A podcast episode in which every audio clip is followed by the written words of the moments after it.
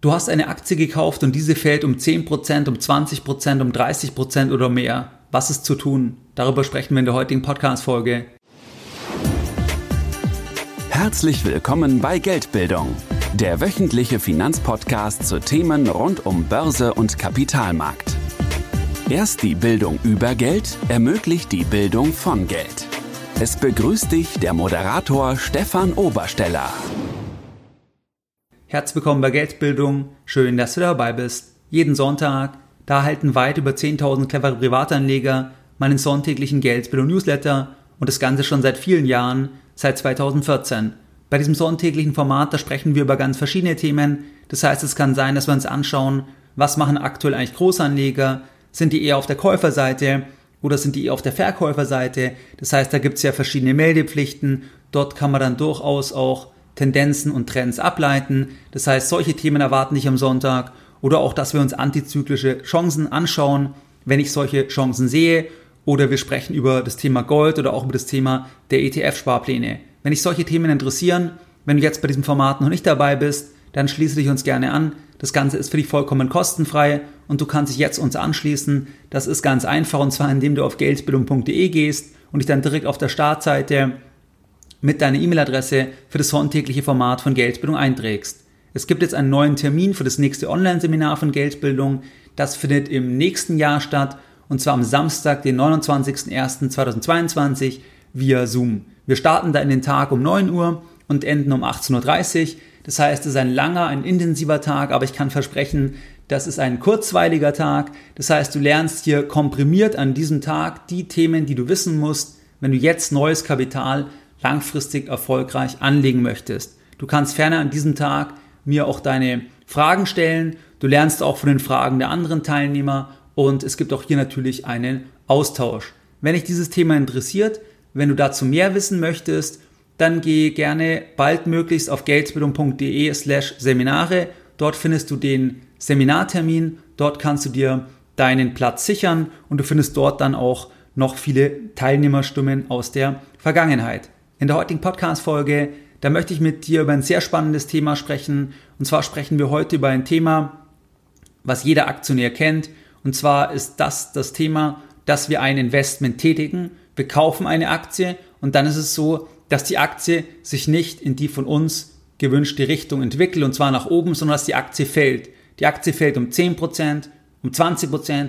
Dann denken wir vielleicht, sollten wir jetzt verkaufen? Ist es schon zu spät? Sollten wir das Ganze aussitzen, dann fällt die Aktie um 30 Prozent, vielleicht auch um 40 Prozent, vielleicht auch um 50 Prozent, vielleicht auch um 60 Prozent und dann tritt vielleicht auch irgendwann der Zustand ein, dass wir sagen, ja jetzt lohnt es sich auch nicht mehr zu verkaufen, jetzt habe ich schon so viel verloren, beziehungsweise mein Buchverlust ist jetzt schon so groß, das heißt, das Ganze sitze ich jetzt einfach aus. Und hier stellt sich ja die Frage, wie sollte ich eigentlich mit diesem Thema umgehen? Das heißt, wann sollte ich auch die Verluste realisieren und wann sollte ich, aus meiner Sicht zumindest, die Verluste nicht realisieren. Das heißt, dieses Thema schauen wir uns heute genauer an. Wenn wir uns erstmal das Hauptargument anschauen, was wir anführen könnten für ein striktes Begrenzen der Verluste, dann wäre das folgendes Argument, dass wir dadurch natürlich noch größere Verluste verhindern. Das heißt, wenn wir einfach mechanisch sagen, wir verkaufen bei einem Minus von 15 oder 20 Prozent die Aktie, wir stellen die Position glatt, dann haben wir natürlich die folgende Situation, dass wir niemals ein Minus von 50 Prozent überhaupt erleben können, weil wir vorher das Ganze schon verkauft haben. Und wenn du ein Minus von 50 Prozent hast, dann brauchst du ja auch erstmal wieder 100%, Prozent, um deinen Einstandskurs zu erreichen. Das heißt, das wäre ein gewichtiges Argument, dass man einfach verhindert, dass hier eine Position wirklich sehr, sehr tief in die roten Zahlen rutscht. Eine zweite Argumentation könnte sein, dass wir sagen, dass wir dann das Kapital immer wieder frei machen.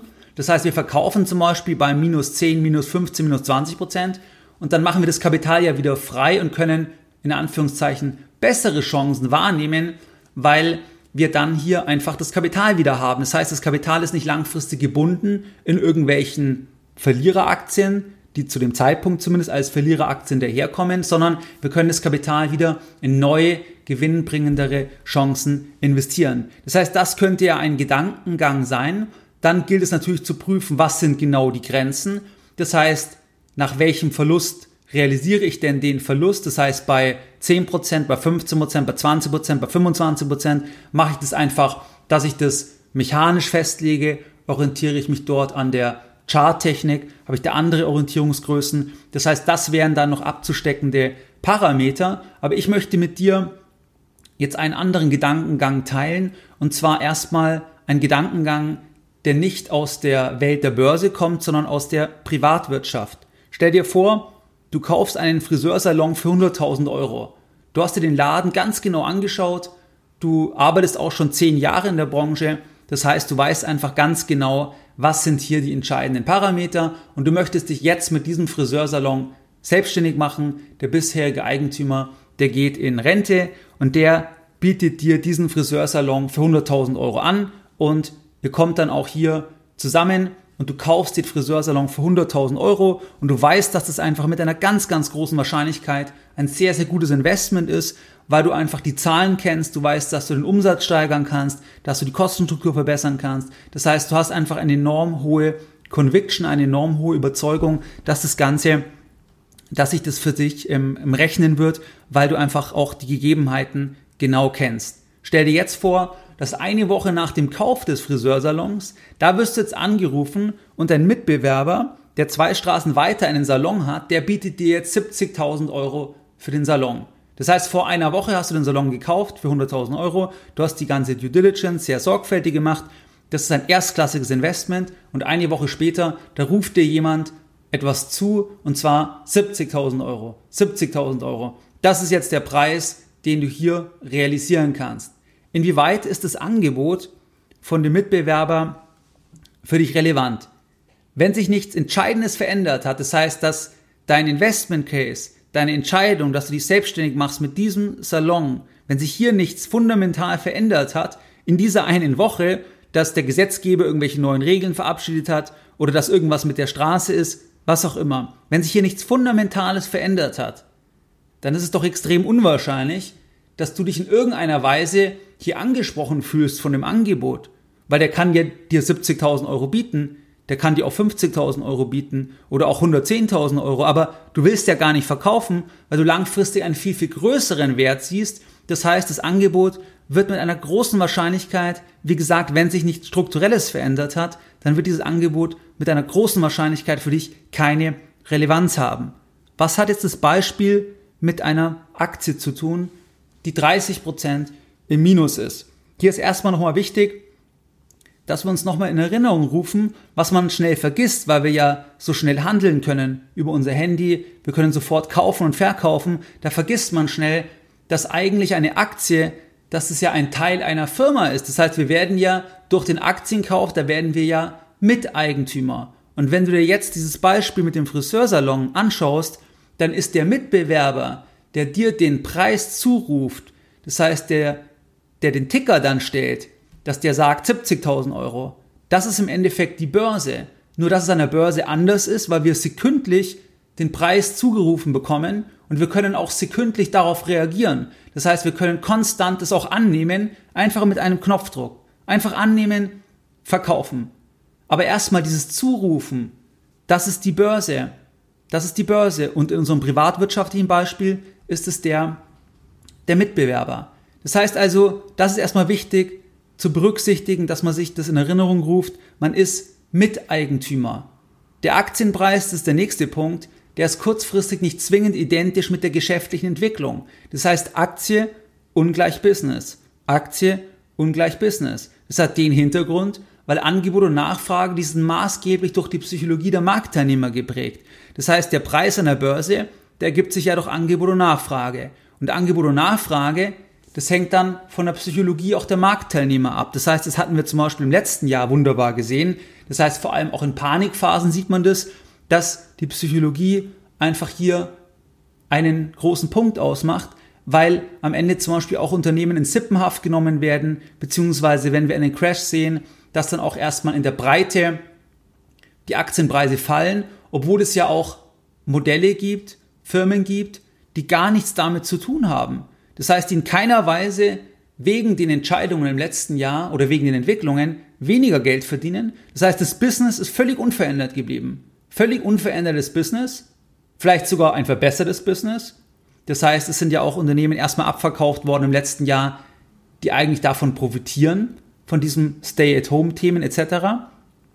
Also Business unverändert oder sogar verbessert und trotzdem fällt der Aktienpreis. Das heißt, die Aktie ist ungleich das Business. Nur langfristig betrachtet, da reflektiert dann der Aktienpreis, die Marktkapitalisierung, das reflektiert dann den geschäftlichen Erfolg, aber nicht kurz- und mittelfristig. Das heißt, wenn dir dann bei einer erstklassigen Firma in einem Crash der Markt zuruft, du hast für 10 Euro gekauft und der Markt ruft dir dann zu 9 Euro, 8 Euro, 7 Euro, 6 Euro, 5 Euro, dann ist es erstmal der Markt, der dir das zuruft. Aber die Frage, ob du das annehmen musst, steht auf einem anderen Blatt, weil du musst dir halt anschauen, was ist die geschäftliche Entwicklung. Das heißt, ist die geschäftliche Entwicklung weiterhin hochinteressant, vielleicht sogar verbessert, dann kann es zwar hier mal eine Diskrepanz geben, dass die Firma immer mehr Geld verdient und der Aktienkurs fällt, aber mittelfristig, langfristig wird sich das wieder annähern. Das heißt, dann wird auch der Markt andere Werte wieder zurufen. Der wird dann irgendwann wieder 12 Euro, 15 Euro, 20 Euro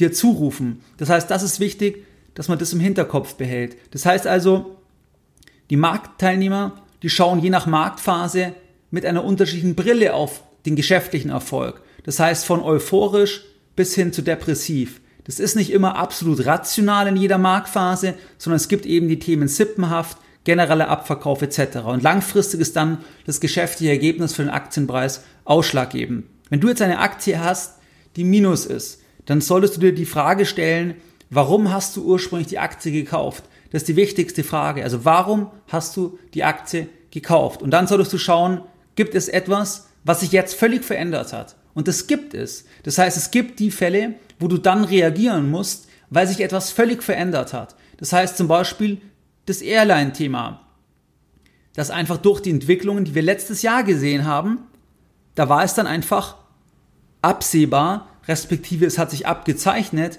dass es einfach unglaublich schwierig wird zu beurteilen, wie sich der Airline-Markt langfristig entwickeln wird. Das heißt, werden wir jemals wieder dieses Aufkommen sehen, was wir in der Vergangenheit gesehen haben in 2019?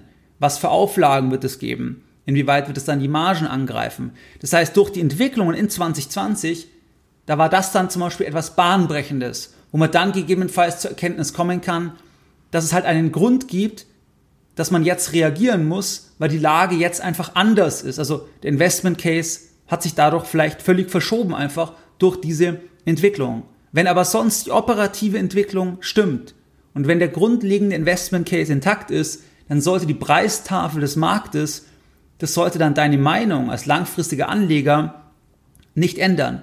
Weil diese Preistafel, diese kurzfristige Preistafel, die ist es ja erst, die dich ins Zweifeln bringt. Das haben wir bei Immobilien überhaupt nicht. Niemand hat es bei Immobilien. Das heißt, wenn der den Notar verlässt und die erste Person, in die er reinläuft, nachdem er das Gebäude vom Notar verlässt, ist eine Person, die ein Angebot machen würde, was 10% unter dem Kaufpreis liegen würde. Das würde die Leute nicht interessieren.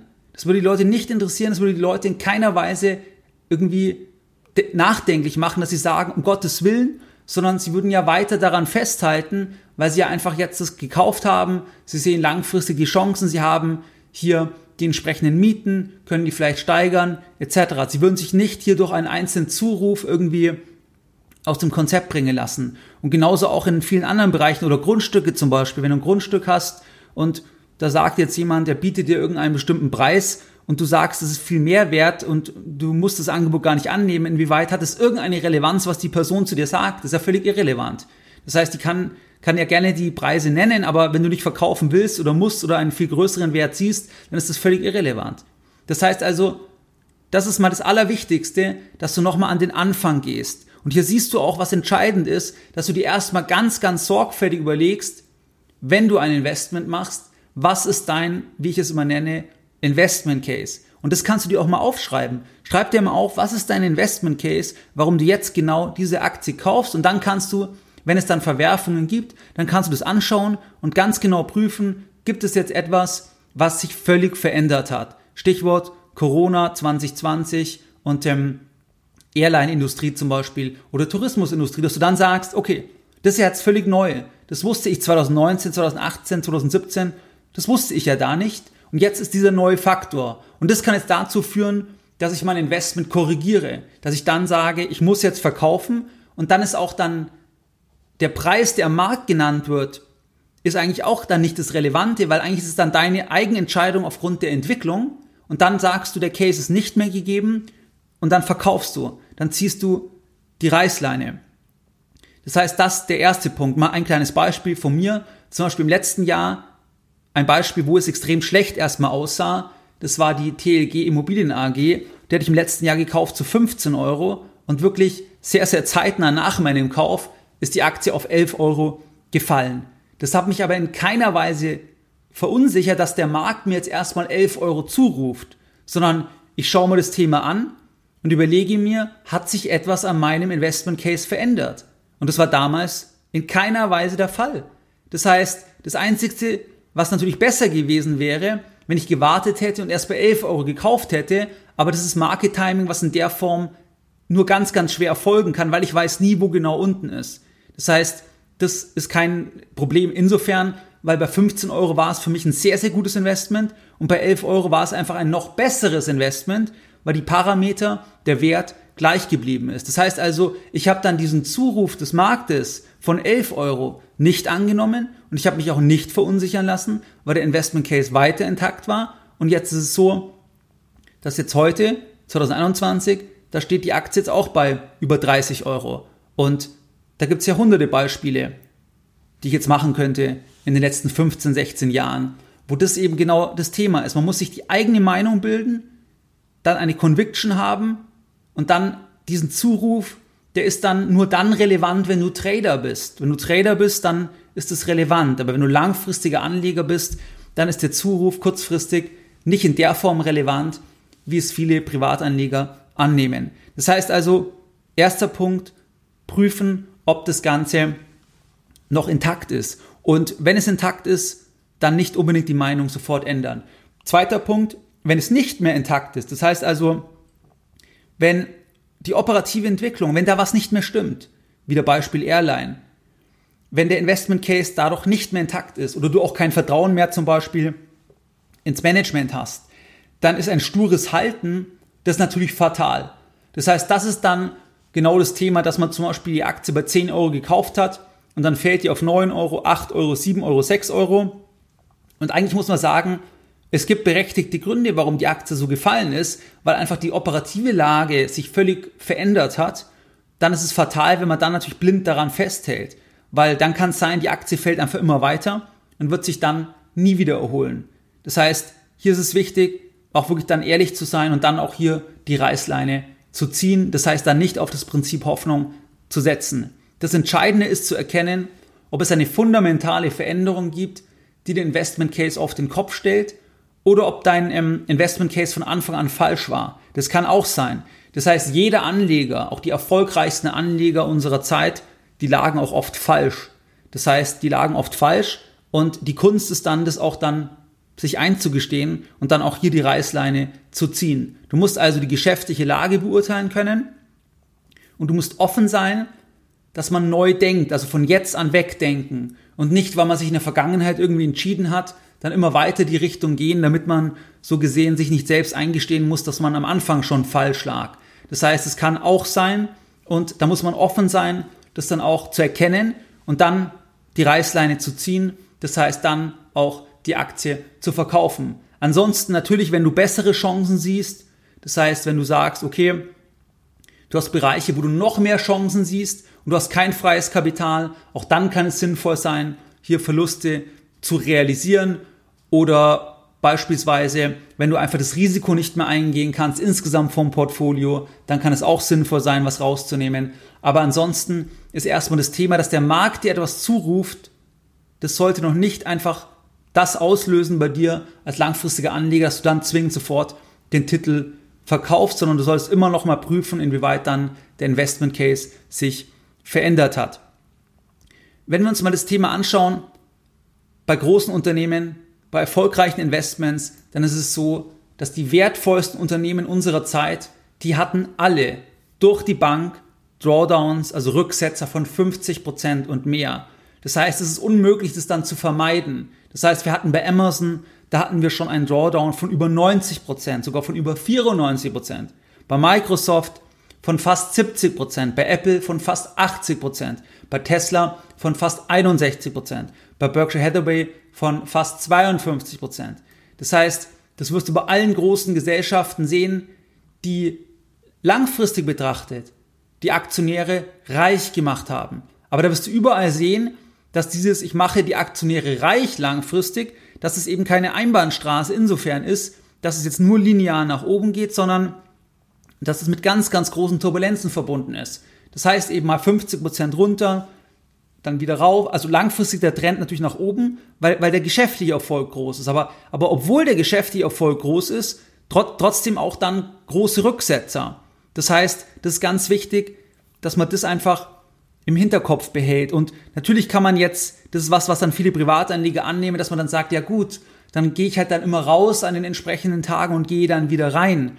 Das heißt, dass man so einen Trading-Ansatz wählt. Dort ist es halt so, dass das exakte Timing der Drawdowns, das extrem schwierig ist. Das heißt, wenn du jetzt sagst, du verkaufst zum Beispiel eine Aktie nach minus 15 Prozent, obwohl die Aktie einfach vom Geschäft her extrem gut dasteht und ähm, du verkaufst die aber dann, weil du zum Beispiel hoffst, du kannst weiter unten wieder reingehen oder irgendwie in die Richtung, dann ist einfach die Gefahr, dass du, dass du dann eben nicht mehr reinkommst, beziehungsweise dass du dann nur noch viel, viel teurer wieder einkaufen kannst und es sind ganz einfach wenige Handelstage, die eben extrem entscheidend sind. Das heißt also, dieses Wiederholbare, ich realisiere dann einen kleinen Verlust und dann gehe ich irgendwann wieder zum besseren Zeitpunkt in Anführungszeichen rein, was man ja auch immer erst rückblickend sicher weiß, das ist extrem schwierig. Das heißt, es ist extrem schwierig, weil wenige Handelstage entscheidend sind. Das siehst du zum Beispiel wunderbar beim S&P 500, der am Ende ja auch eine Summe dann ist von den Einzeltiteln, die im Index enthalten sind. Das heißt, das kannst du auf eine Art auch auf Einzeltitel dann übertragen.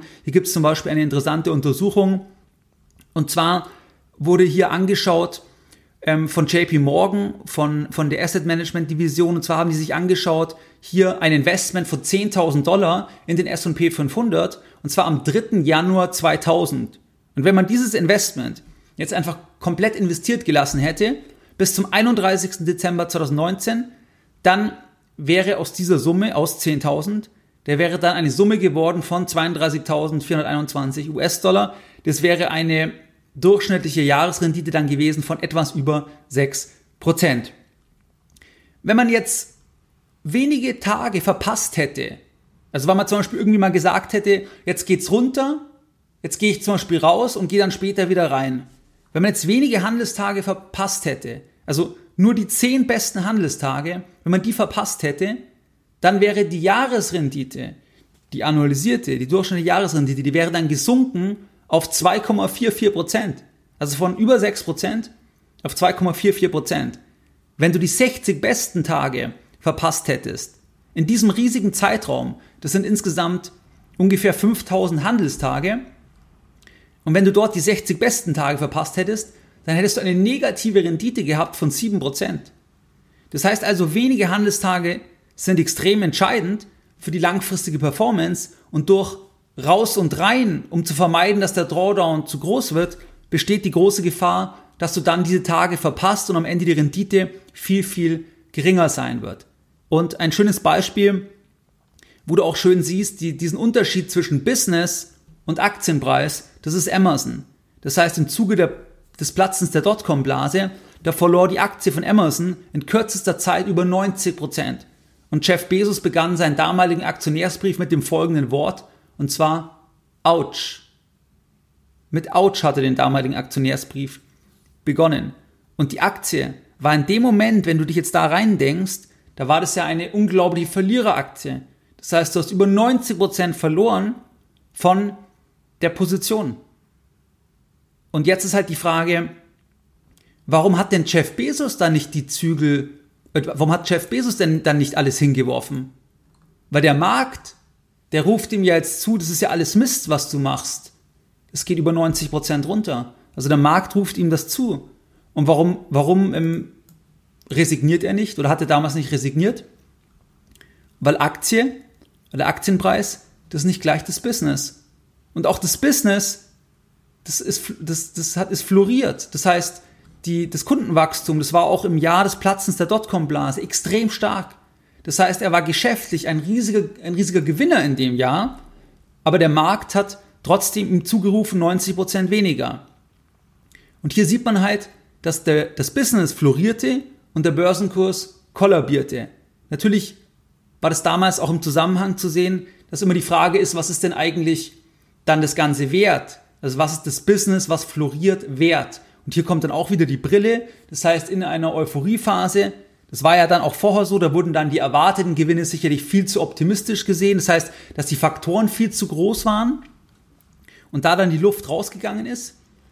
Aber ganz langfristig war es natürlich dann trotzdem wieder ein extrem gutes Investment. Das heißt also Aktienpreis ungleich Business. Das heißt, das sind jetzt die Überlegungen, die du dir stellen kannst, wenn du jetzt eine Aktie hast, wo du im Minus bist, dass du einfach mal überlegst, warum hast du die Aktie gekauft und dann genau prüfst und dann erst entscheidest und nicht nur diesen, diesen Ruf von Mr. Market blind annimmst. Was waren jetzt die Lessons learned in der heutigen Podcast-Folge? In der heutigen Podcast-Folge, da hatten wir uns das Thema angeschaut, was du machen solltest, was du machen kannst, wenn eine Aktie um 10, 20, 30 Prozent oder mehr fällt. Und dort ist es so, dass es natürlich Argumente gibt für ein striktes Begrenzen der Verluste. Das heißt, dass man einfach verhindert, dass die Verluste zu groß werden, dass man 50% Minus hat oder sogar noch mehr, dass man das Geld dann wieder hat für neue Chancen, dass es erstmal sehr, sehr schlüssig klingt, aber dass man auch sich überlegen muss, was ist überhaupt eine Aktie, dass eine Aktie eine Beteiligung ist. Das heißt, man wird Miteigentümer und dann ruft der Markt dir einfach die ganze Zeit die Preise zu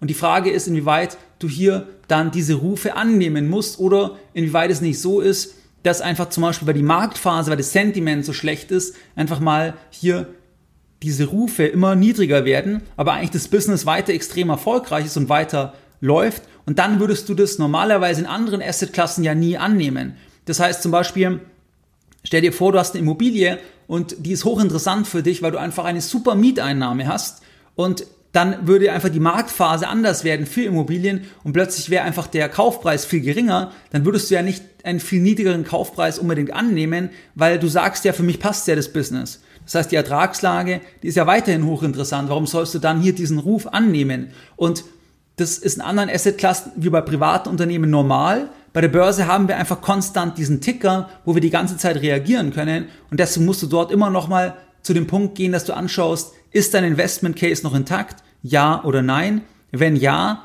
dann sollst du dich nicht zu stark beeinflussen lassen von dem Marktpreis. Und wenn nein, dann solltest du immer die Reißleine ziehen. Das heißt, an einer Aktie festzuhalten, wenn eigentlich dein Case nicht mehr gilt, das ist immer falsch. Das heißt, dann solltest du verkaufen und wirklich hier das Ganze glattstellen. Das heißt, das waren ein bisschen die Themen, die wir uns heute angeschaut hatten. Und wie du es gewohnt bist, da möchte ich auch die heutige Podcast-Folge mit einem Zitat beenden. Und zwar heute ein Zitat von Peter Lynch. Sie müssen wissen, wenn Sie schief liegen, dann müssen Sie verkaufen. Mehr Informationen zu Themen rund um Börse und Kapitalmarkt findest du unter www.geldbildung.de. Und immer daran denken, Bildung hat die beste Rendite.